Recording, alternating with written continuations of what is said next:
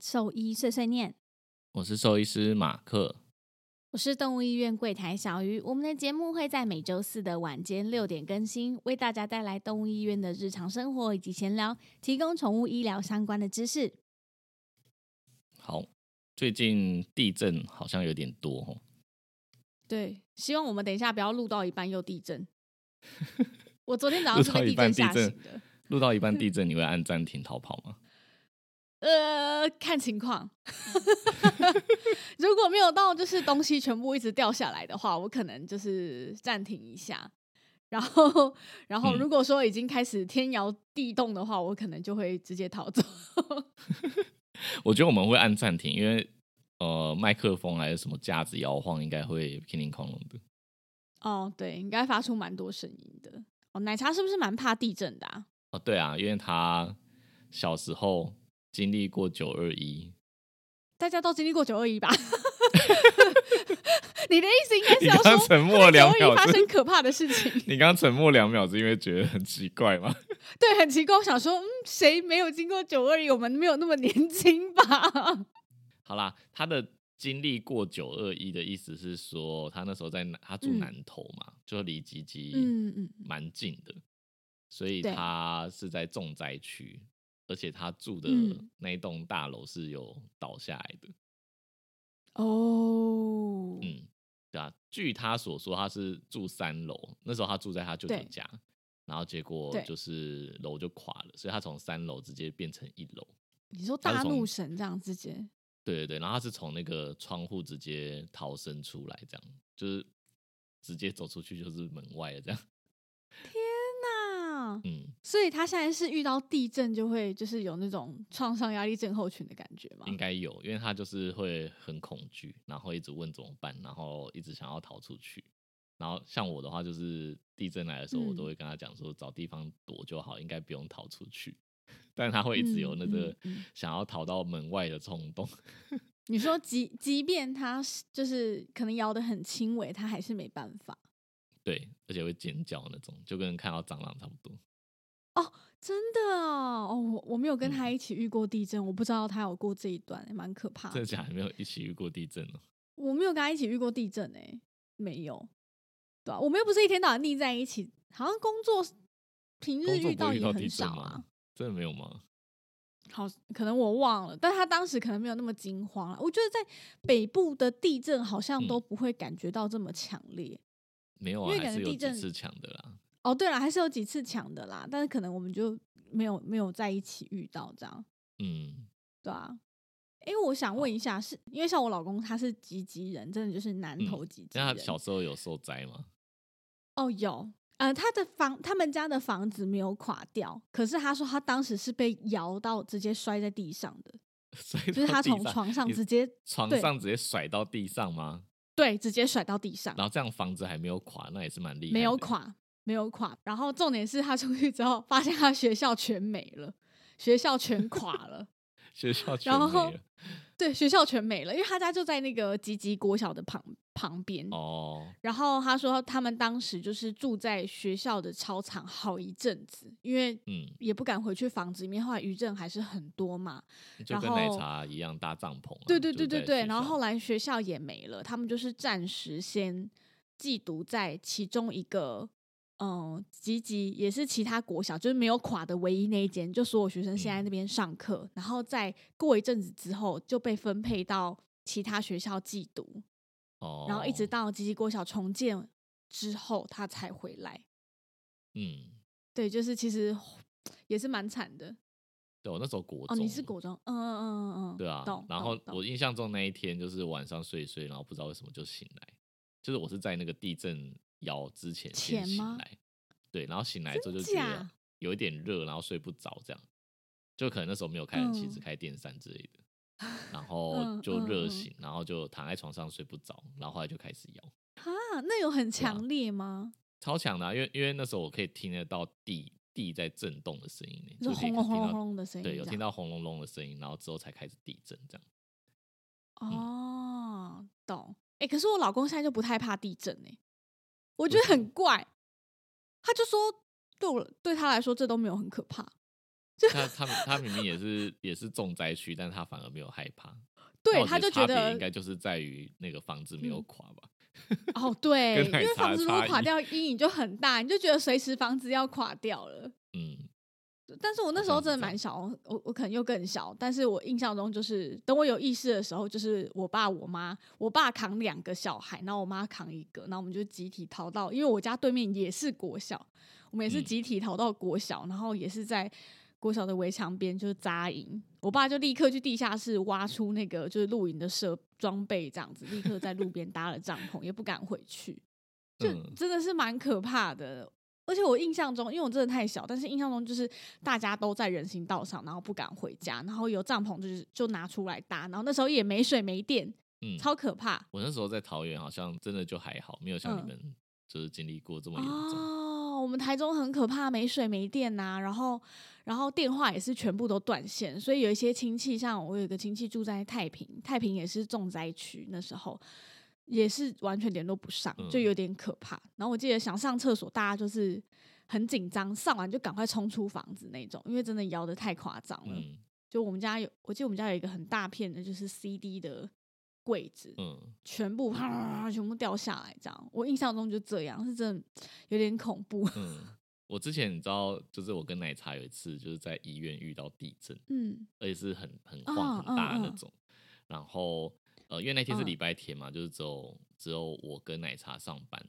然后因为、嗯因为我们在雇一只就是重症的猫，嗯，说重症嘛，就是它、它已经是肾病末期了，然后也不太吃东西，跟就是有心脏病的问题。所以那时候就是住，嗯，应该说它已经算算是重症，但是它已经到比较稳定的阶段，所以我们那时候让它住在那个大狗、嗯。大狗笼，就是空间比较大，我们就是摆那个床啊什么的给他，还有猫砂盆这样。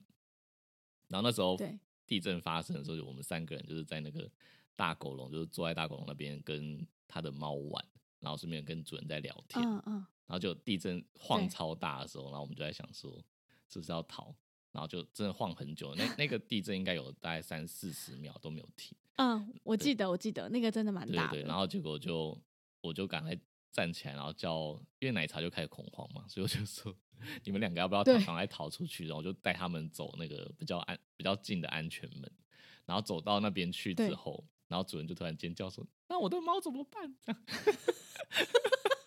然后我就跟他讲说，我就跟他讲说，我没有要出，我没有要出去，我只是先带你们过来，然后我等一下还会回去找他。然后其实我本来就是一个地震如果发生，我觉得反正就是逃就是逃得掉，逃不掉就是逃不掉，就是我觉得生死哦，有你就有。。点听天由命的感觉 所以那时候我是想说，我就回去啊。原原则上那个大狗笼就是它上面是呃，应该说两侧还是有很很大的墙啦。所以我那时候想说，就算它倒了，应该也会被那个墙就是稍微卡住，所以应该也不至于死掉之类的。对对对对啊，所以那时候就回去。对对然后，但后来事后就是我跟奶茶觉得很好笑，就是大家逃走，然后那个那只猫它就它就觉得很奇怪，就一开始大家三个人都在摸它。怎么三个人突然间就站起来就走掉？所以那只猫就是 也自己走出大狗笼，然后看起来很错愕的表情，就它有点傻眼。一副刚睡醒的对，样子，它就走出来，然后想说发生什么事？为什么大家都走掉了？就它平常就是且突然不太关我了不太动，也不太理人这样，然后但突然间就就变嗯变成走出来看发生什么事。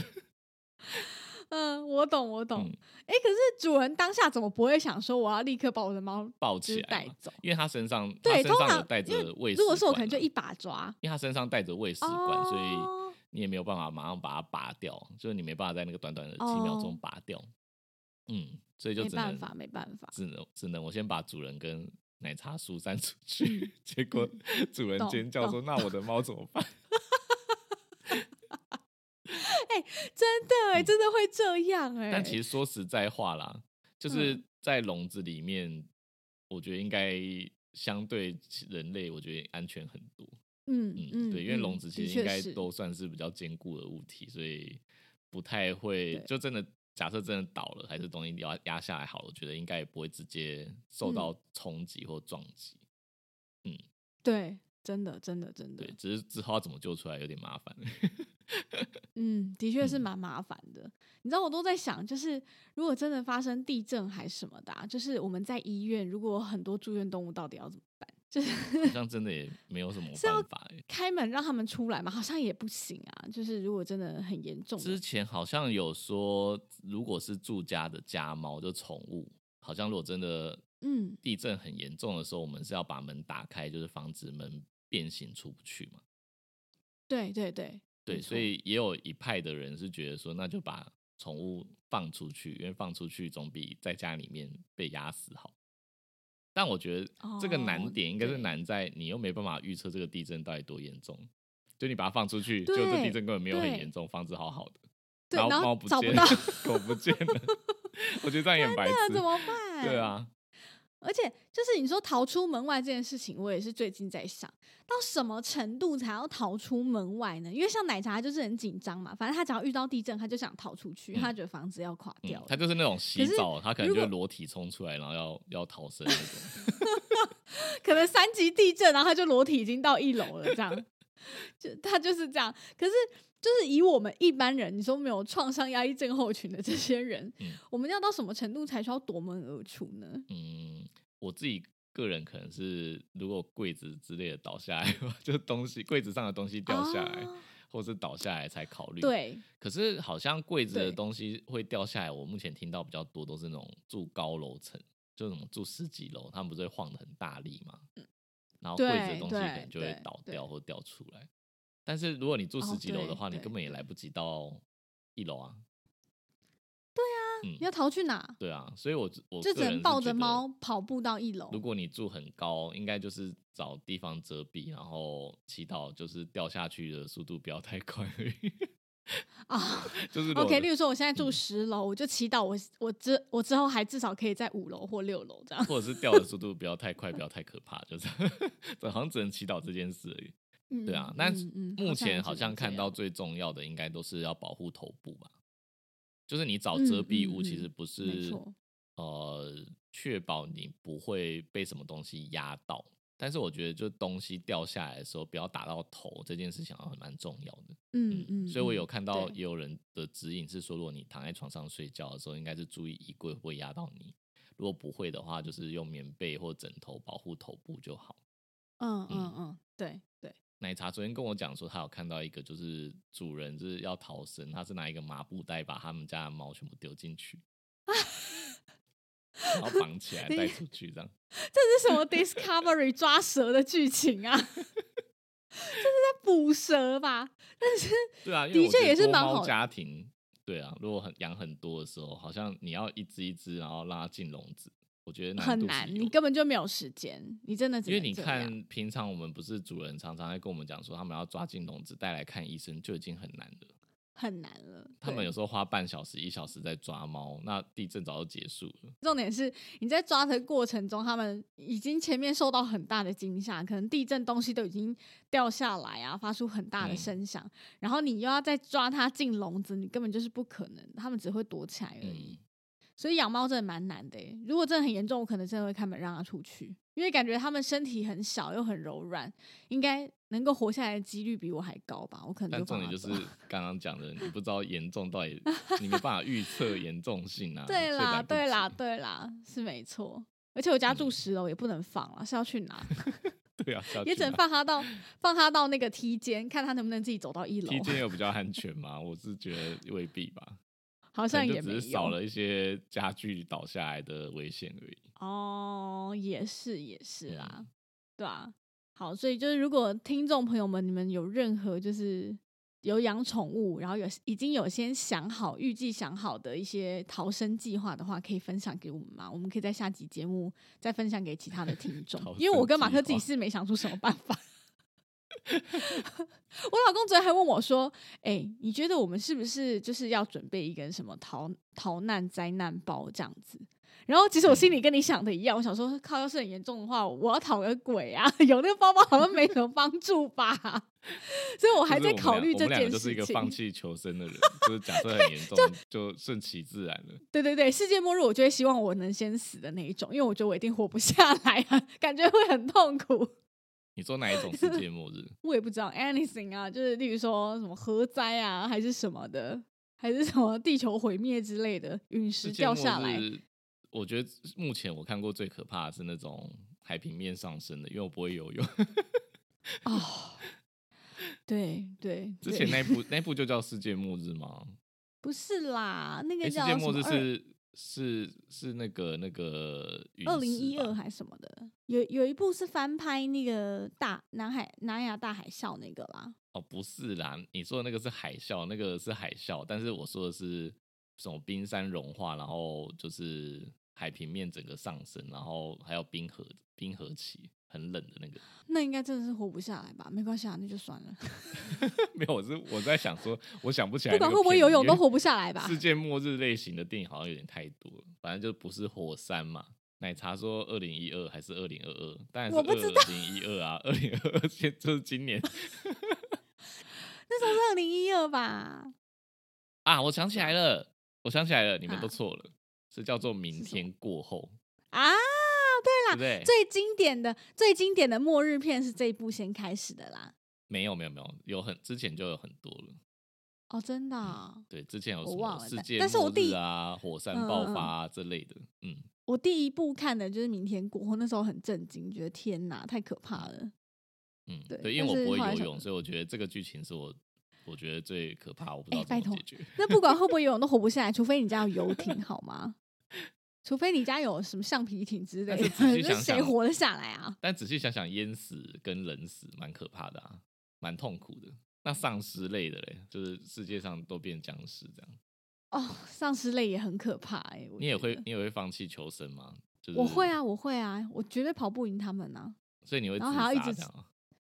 对，就闭上眼睛来吧。你怕遇到他，所以你宁可直接先自杀这样，不是跟他们拼了这样。不会，我不会拼哎、因为我觉得我要随时活在那种恐惧之中，就是实在很烦。你知道，我就 是国小玩躲避球，就会想要先被打死的那个人，就是、啊，可是你现在有孩子哎、我很害怕啊，我不知道啊，我不知道如果真的遇到会怎么样。那那如果你遇到了，那你现在有孩子了，你还会跟以前一样直接放弃哦？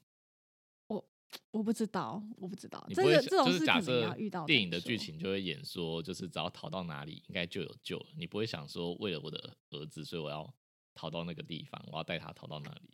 可能会可能会试试看，就拼一下。但如果说就是小孩看起来很痛苦，我也很痛苦，大家都很痛苦，那就算了。大家一起自杀嘛？就是对大家一起自杀 好可怕哦。不要，我不要想，不要再讨论这话题了，好可怕、啊，我没办法了，太恐怖，太恐怖！不要，不要，不要，不要，不要！我希望世界和平，大家都平安健康，好不好？这是我们这个话题的结尾，我实在是没办法了。而且你知道，我现在这几天还一直觉得，就是哎、是不是在地震？就是会一直看我们家吊灯是不是在摇？哎、你知道我们家吊灯现在都用泡泡纸包起来了。真的假的？你说为了这个地震怕它掉下来，然后拿泡泡纸包起来？不是怕它掉下来，是怕它打到墙。因为我的玄关有一个吊灯，它是很贴墙的。然后我发现这几哦次地震，就是稍微晃动大一点，它会锵锵打到那个墙壁，就是真的再用力一点会破掉。所以我就是拿泡泡纸把它只是因为怕它掉下来，所以先包起来，怕它坏没有啦，没没有啦，没有没那么没那么夸张，没那么夸张如果它。掉下来，房子可能也要垮了这样。因为我家是什么水晶吊灯啊？哎、对啊，家里装水晶吊灯的人也太危险了吧？水晶吊灯应该泡泡纸也没用吧？没用啊！而且那整个掉下来，真的就是直接直接掰了、欸，那个很嗯重哎、好险我装不起，好险我装不起呢，所以我好没有生命危险。好，反正就是听众朋友们，如果你有任何逃逃生的计划，拜托分享给我们，因为我跟马克嗯至今没有想好宠物到底要有没有人怎么办，因为在家里面盖堡垒的，或是有地窖的，太疯了。赶快投稿。欸 投稿给我们认对对对对识的人有认真想过这件事情呢、而且我我本来想要找他上节目，嗯然后一直到现在都还没有办法。哦，对，去年去年嘛，然后刚好又遇到疫情，对他就是有有考虑过要买一个地方，然后盖末日地窖的人。哦，真的、哦，诺亚方舟之类的。我其实有跟我老公分配过，如果真的发生灾难，谁要救谁？因为我们家就一谁只一只猫跟一个小孩嘛，然后我有分配好，我老公去救小孩，然后我抓猫，因为嗯我比较会保定，我觉得我有把握可以抓好它。嗯，哎、不不是因为我不重视不重视猫，是因为我比较会抓猫，所以我们有分配啊。我先我先说明一下，小孩跟猫对我来说都一样重要，所以我们是分配好的，按照能力分配。对对对，所以我就是去去抓猫的那一个。因为情急之下，我不一定拿得到提笼啊，他也不一定愿意进去，所以就是宁愿用我就是毕生所学的保定保定法，然后就直接抓着出去，这样好好像还比较好，对不对？我们家都没然后再找个，我们都放弃了，哎、不行啦，你们这做太点好不好？太多了，一人直接放弃。一人抓一只啊，一然人抓一后小的手那我的提这样啊蛇嘞？蛇好像没办法 哎、对呀、哦，真的哎、这样好像只救得到大的，小的有点难救。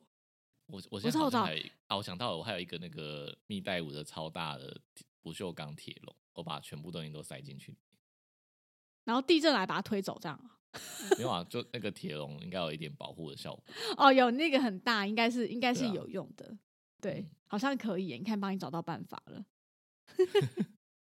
好，那我们进入下一个话题。下一个话题是我前阵子遇到的一个案例，因为有点特别，嗯嗯嗯所以跟大家分享一下。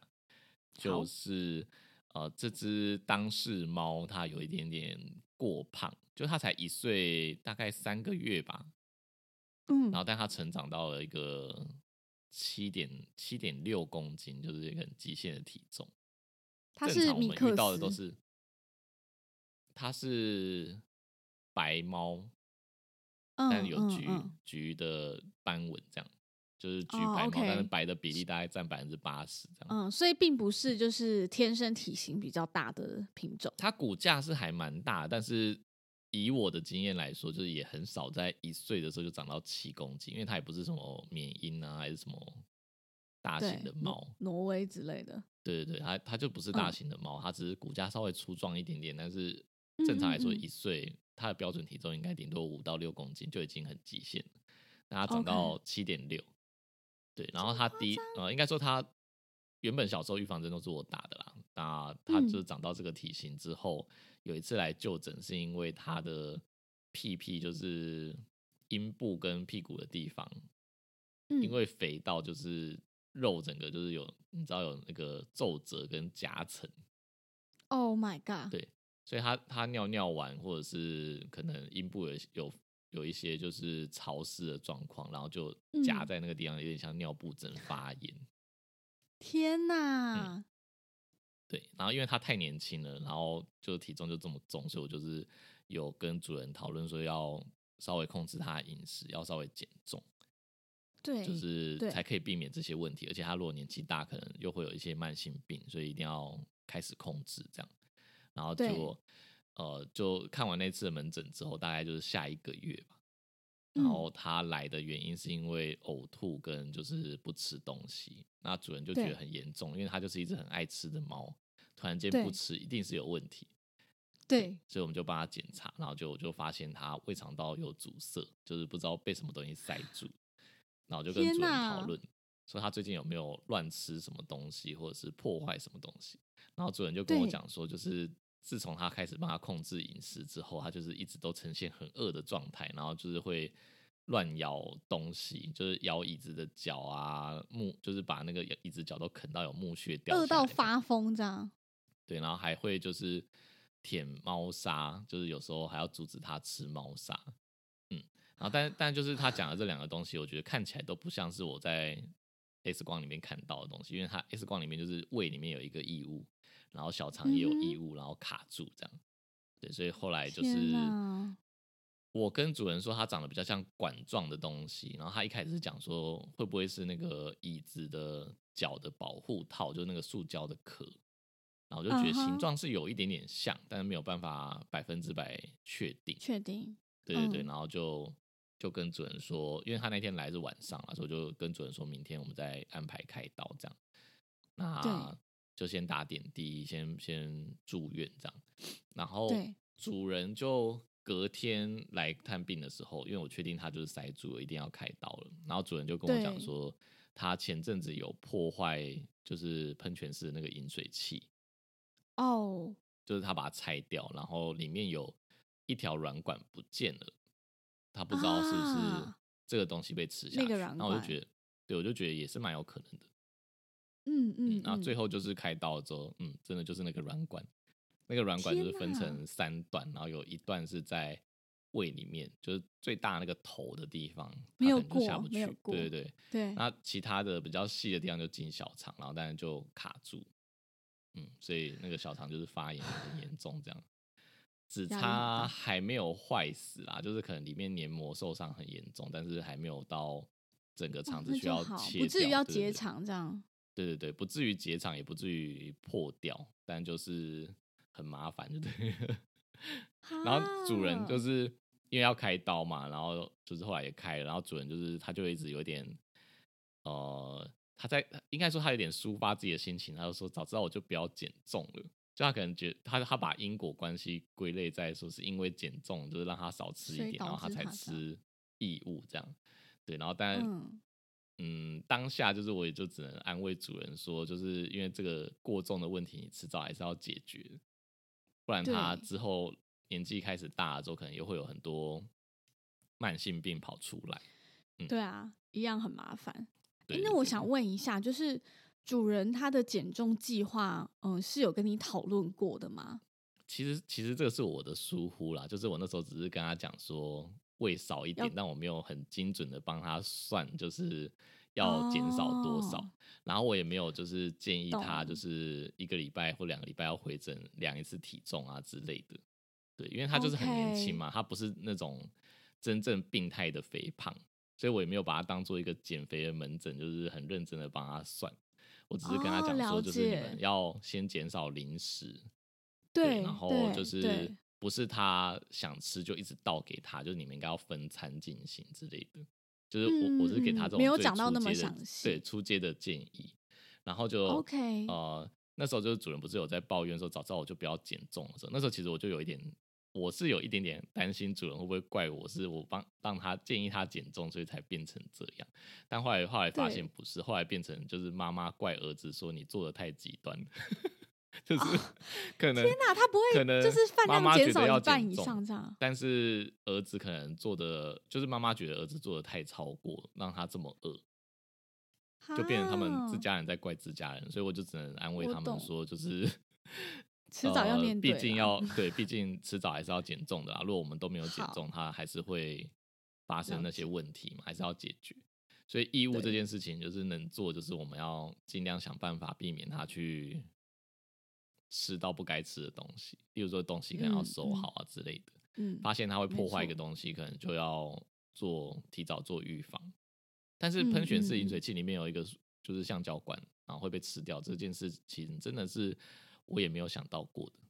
嗯，我我觉得这个最大问题应该是在于说，就是主人在减重前，有可能儿子真的是做的太极端，所以这边也要提醒听众，就是假设你的宠物是有。就是过胖，然后被医师建议说应该要减重，或者是你觉得嗯，他看起来好像最近有点太超过了这种，那我建议就是你一定要可以去跟兽医师好好讨论，然后拟定一个合理的减重计划。就对我们人类来说，可能哦，两杯饲料变成一杯饲料看起来还好啊，就少那一杯是多少？但对他们来说。少很多很多，他们可能因为这样子，就是会变得很饥饿，然后像今天这只猫咪一样，开始疯狂破坏东西、咬东西，非常饿。嗯，所以这时候我又要说，我觉得饲料机是一个很好的选项，就 是像 怎么突然猝不及防又推荐大家买饲料机。就是哎，对，不是说偷懒，但是我觉得对于需要减重或控制饮食的动物来说，这是一个很好的方式。我觉得对主人来说也是解决一个问题，因为他就是会随时很饿，你懂吗？因为我我身边还蛮多就是过重的宠物们，然后主人都会跟我说哦，很烦，就是少不给它吃，就一直吵，一直叫，然后会破坏东西。然后但是问题又是他们平日在家又不可能哦，随时三个小时去放一次。可能人类也要上班，没办法这样子，所以如果能够有就是科技的帮助，我觉得也是一个不错的选择。但我觉得无论如何，你都是得先跟专业的人讨论过，就是怎么样拟定这个减重的计划。当然，你那些零食啊，其他的，我觉得能不给就不给，这是首先第一步，这个是你能做的。但是你说主食、饲料、罐头这些，你如果真的要减量，还是要跟医生好好讨论过。对，但我觉得减量就。呃，也不也不等于就是一定就会破坏或是异食癖啊。因为像我们家的猫，就是我哦，对啦，也都是会去控制跟限制它，那它顶多就是比较吵而已。目前我也没有看过它乱吃什么东西。OK，所以所以啊意思就是说，你你让它减肥，然后控制饮食，有可能它会变去乱吃东西，但是但也有可他会乱吃东西，这个对对对对，但是异食癖这东西不一定会因为这样子而发生，就是还是很看嗯个性跟猫咪啊。对。对对好对，那我们讲一下，就是如果肥胖在老年可能会发生什么疾病好了。好好压力好大，好没问题。太太胖的猫啦，就是我们比较常遇到的，就是嗯糖尿病嘛，就跟人一样，体脂过高的状况下，胰岛素会比较容易阻抗，所以发生糖尿病的几率就会提升。那再是。来就是高血脂或者是高血压，嗯，跟人有点像啊，就就三高嘛。对对对，三高。然，后呃，一样会出现，就是我刚刚讲的，就是他可能排便跟排尿的地方没有办法自己打理的很干净，因为舔不到，胖到就是没有办法清洁自己。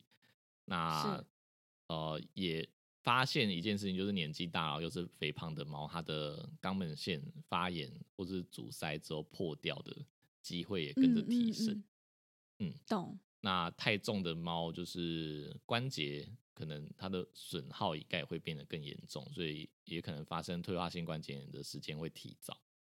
嗯对嗯所以嗯嗯嗯，好像没有什么优点，唯一的优点就是如果它今天肾脏病了，或者是其他肿瘤之类的问题，比较胖的猫可能存活时间会比较长。只有嗯你说他只有唯一比较有本钱，对，它有本钱慢慢的变瘦嘛，对，嗯，因为那因为那哦些病就是它是一个消耗性的疾病，所以本来如果存了很多脂肪，它可以撑的时间比较久，啊，对，但撑的时间不代表说它不会发生我刚刚讲那些慢性病，就它有可能撑比较久，但是那些慢性病折磨它，就它可能合并又有糖尿病，合并肛门腺常常破掉 之类的问题，嗯嗯嗯嗯，对对对，对所以还是建议就是刚好微胖或者是中正常体型就好，不要过胖。没对，错没错。嗯其实我一直就是在医院，有时候会遇到一些主人，让我觉得有点病态。病态的原因是因为他一直觉得他的猫很肥很可爱，哦，你是说越胖越好吗？对他们一直就是可能猫还很年轻，就像你今天这只一样，它哎、是不是就是我说的这个人啊？可能不是，那可能是其他的 其他主人，但是嗯就是我遇过一些主人，我就跟他说，哦，他体重就是一直逐渐的在上升，因为我们每次来柜台都会量体重嘛，我可能就会提醒他说，哦，最近吃又吃的比较好了，零食什么要少给哦，这样。他就说不会啊，猫就是要胖胖的才可爱。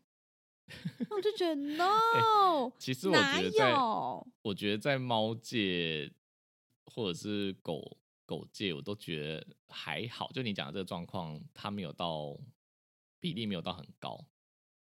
我觉得嗯。更夸张的是蜜袋鼯界人，哦，我以为是人类，就是你知道人类我也有。因为我加一些蜜袋鼯的群组嘛，就是不管是哦。社团啊还是群组啊，就是我会发现很多人，呃，都是觉得说越胖越好，就是只要有一个人 po 了一只很胖的蜜袋鼯，然后底下人就会说哇好可爱你你是喂它吃什么？怎么它长得这么好？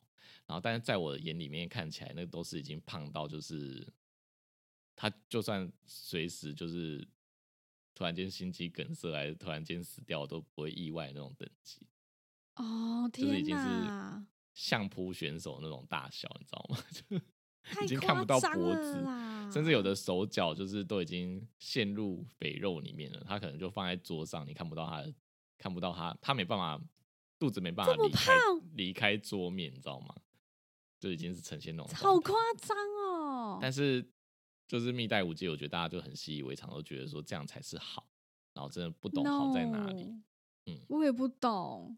对啊但我觉得也是因为嗯这样，就是好像呃观察下来，就是会这么胖的，它其实存活时间真的蛮短的，都大概就是顶多嗯八岁，甚至我有看过六岁就走的。懂，说说看你家的那个蜜袋鼯瑞是是几岁？就是将近十五岁啊，他就是对啊，哎、保他整个寿命折一半以上。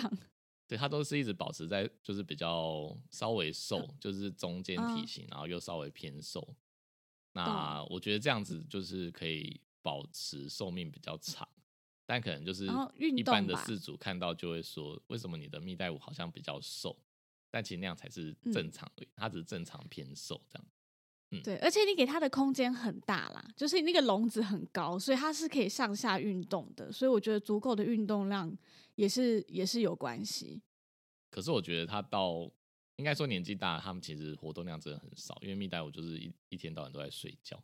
哦，对对，对啊没是没错啦。就是没有，但是年没有年轻的时候有在动，活动啦，所以最主要还是嗯嗯嗯饮食，我觉得可能还是比运动再更更重要一点，就是不能嗯吃过多。现在好像人类有一些研究也是这样子说，就是嗯，呃太胖好像的确就是产生疾病的各种风险各种疾病的风险都变高。当然当然当然当然。哎，我刚刚前面啊，就是我一开始要聊这个主题的时候，我不是有问你说，就是嗯一岁以下，因为我们之前不是一直在说，就是尽量要让这些幼猫幼犬吃饱吗？然后嗯我又想对说，但如果说他才一岁三个月就胖成这样，难不成是因为他一岁以前就是一直让他无止境吃把费的关系？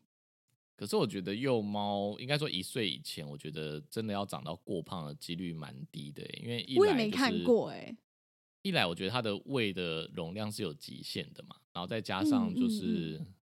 活动力很惊人，因为幼对猫幼犬。他们就是玩玩玩起来，跟他可能睡觉只需要一一点短短的时间，然后很快充电好对就可以继续玩。没错对，所以，消耗热量，然后跟基础代谢也都比较高。对，嗯嗯，因为小朋友的基础嗯代谢是真的比较高的，对，他所需的热量也会比较多。嗯嗯嗯，所以意思是他很有可能是在这一岁之后的三个月以内变成这个状态的。嗯，我很难确定。对，因为这个主人他除了饲料之外，嗯有喂罐头，也有喂零食。哦，对对对，个性使然，就是会一直吵着要吃东西，所以他们就一直不断的给他这样。哦，很有成就感吧？我我可以理解，就是喂这种爱吃的动物很有成就感这件事，就是你就觉得、嗯哇，看起来好开心、好可爱，你就忍不住想要一直给它，尤其是零食。嗯对，就是零食还是尽量要控制啦，这个吃多了也真的没什么帮助。对，我觉得应该可以做一个统计说，嗯，就是呃，主人都在工作的宠物是不是体态比较偏正常？然后如果说家里面二十四小时都有有人在家的，例如说有家庭主妇或者是嗯家管的妈妈，会不会宠物嗯变过胖的几率会提升？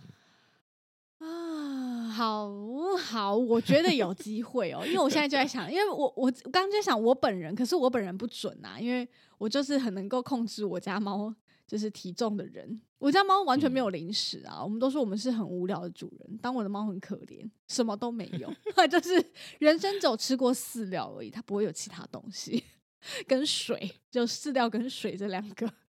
那我不知道其他的妈妈或者是在家的人有没有办，是不是能够做到这样？还是说，我觉得也很看猫个性诶。其实，因为我的猫就不，它就是不会一直很贪吃的猫，嗯，所以我不会，我不需要一直给他，因为他不会跟我要，他也不会在我吃饭的时候要东西吃。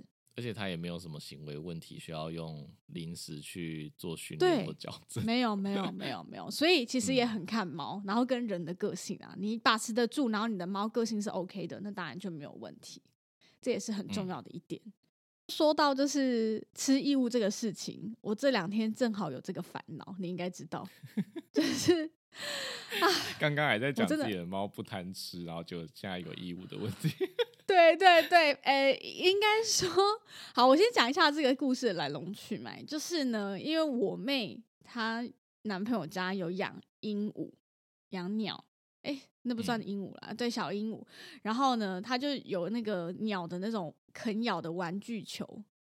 然后呢，我妹我也先去我妹家，她就跟我说：“哎、这个球很好玩，可以给猫玩。”他就说这个球超安静的。然后因为我家现在楼下的邻居就是有点敏感，对任何声音都很敏感，很怕吵，所以我如嗯要是给一般的球，我觉得他应该会受不了。然后我就在我妹那里拿了一颗那个鸟的玩具球回来之后，我发现天哪，这是什么惊为天人的好物？因为它超级轻。然后又有铃铛声，然后它在地上滚的时候完全没声音，就是完全不会影响嗯。到楼下，然后就觉得太棒了，然后就拿给我家猫玩，然后因为它的结构就是有点像藤编的那一种，它很嗯松散，它其实就是捆起下它的来，名字，就叫做藤球，大家可以查一下。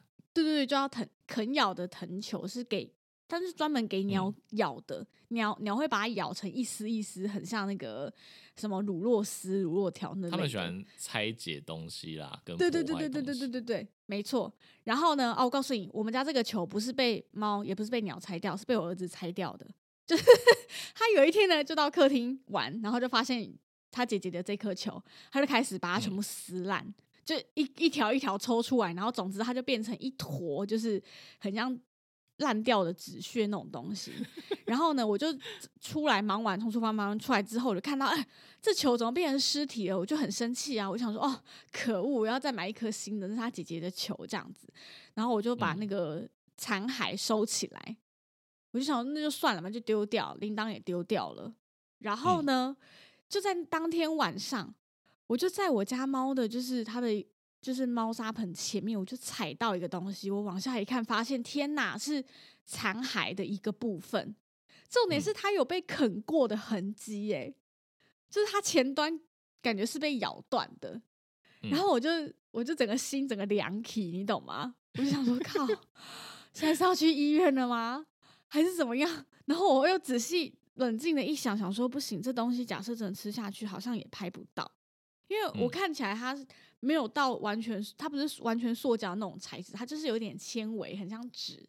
或者是很像很软的麻绳，但是是咬得断的那种麻绳材质。我就是一直在想，这个东西应该也拍不出来，那我到底要怎么办？现在去催嗯吐吗？好像也不太行。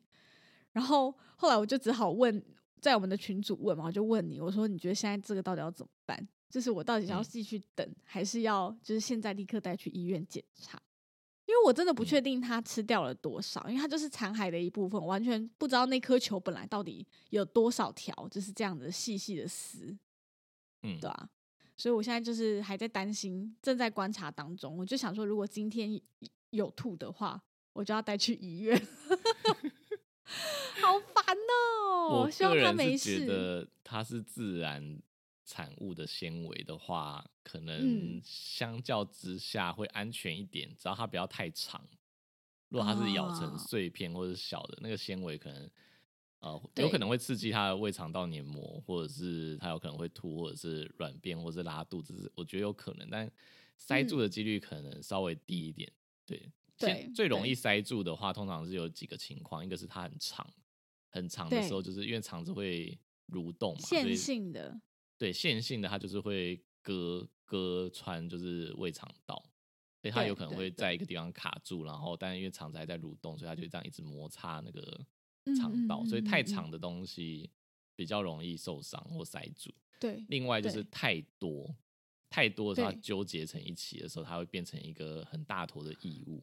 像我之前有时候遇到吃主人的毛发的，然后它可能又同时吃了其他的异物，就是小的塑胶片啊之类的，然后全部就绑在一起，然后变成一个嗯一坨硬硬的东西。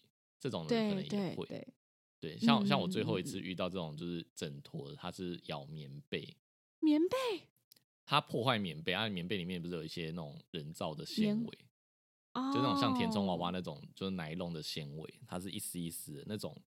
呃，我以往遇到就是吃就咬破填充娃娃的狗狗，它就是呃吃了很多那种棉絮之后，通常都是血便或是拉肚子很多天。但我上次第一次遇哦到就是、就是卡住的，它就是跟头发跟那个棉被的线，哦它的缝线也进去了，然后也有头发，然后还咬了就是。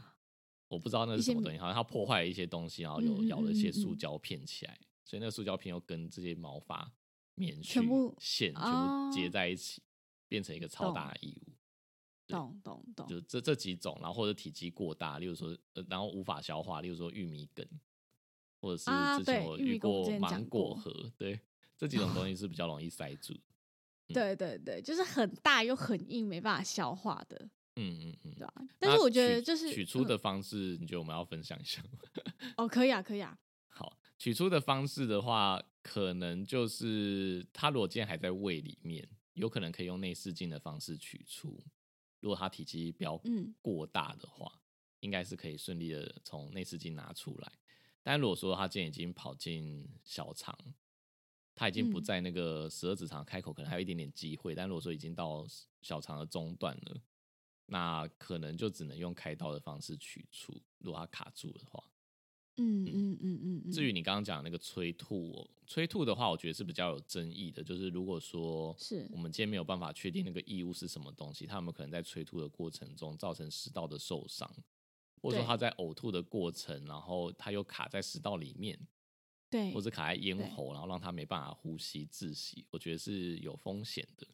是那还有一种情况是吐了，然后结果他被自己的呕吐物呛到，变吸入性肺炎。对，所以催吐的话，哦可能还是要医生评估过后，确定真的是安全的。对对对，千万不能在家自己催吐哦。就是什么嗯自己灌东西让他吐，这种绝对是不行的、哦，大家醒醒！网络上说什么什么什么吞双氧水啊，这些都是听他那边狗屁一大堆，千万不要相信，好会完蛋，会完蛋。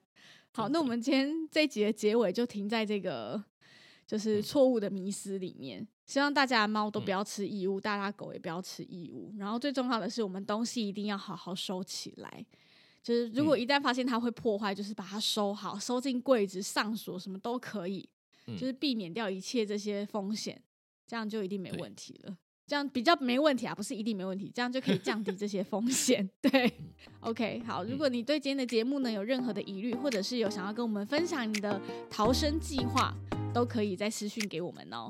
如果你喜欢兽医碎碎念，记得追踪我们的 Instagram，也可以到 Apple Podcast 留下五颗星的评价，再写下真实的评论支持我们哦。非常感谢你今天的收听，大家再见，拜拜拜